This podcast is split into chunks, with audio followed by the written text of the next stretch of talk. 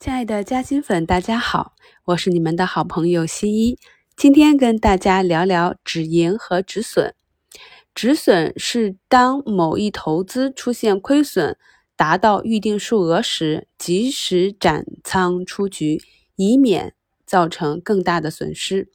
止盈是当股价涨幅百分比或者涨到某一个价位时进行的减仓或者获利出局。运用这种方式，可以把利润控制到一定的高度，实现自身利益最大化，同时避免利润坐过山车。相对于止盈，大家更需要了解的是如何进行止损。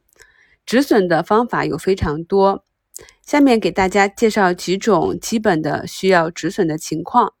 那么有一个什么样的原则，建立一个什么样的体系，触发之后，我们就直接无条件止损。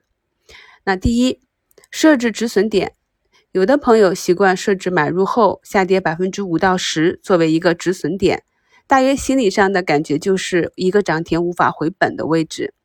如果空间设的太小，呃，可能会被洗盘洗出去；那设大了呢，损失又太大。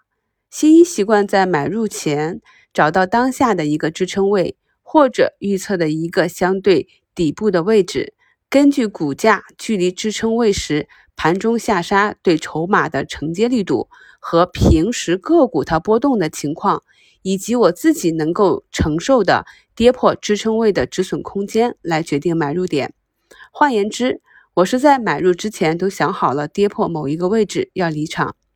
第二，如果股价仍在上升通道，可以持股不动。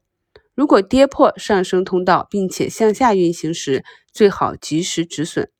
如果是大幅的杀跌，有的时候我们也可以等到第二天反抽均线附近离场，或者等待三天无法收回均线，我们称之为有效跌破，这时候离场。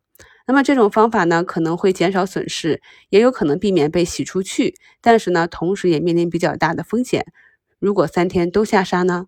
所以呢，具体还是要根据当时持股的成本和整个市场和个股的情况来决定能够承担多少波动的风险。第三，如果股价连续两天空头排列，要注意风险。第四，如果您持有的个股在主升浪的过程中放量，并且三天都没有创新高，这个时候要注意。如果再来一个放量的阴线下杀跌破均线的话，要注意及时止盈。第五。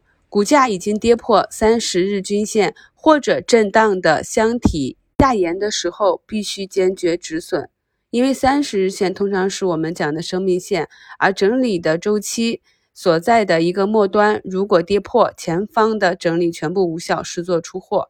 箱体也是一样的，所以我们在可上可下的位置一定要严格带好止损，不能抱有幻想。第六，如果第一天股价放量上涨时追进，而第二天却出现放量长阴时，多数情况是应该出局的。如果第三、第四天继续放量出长阴，则应该果断出局。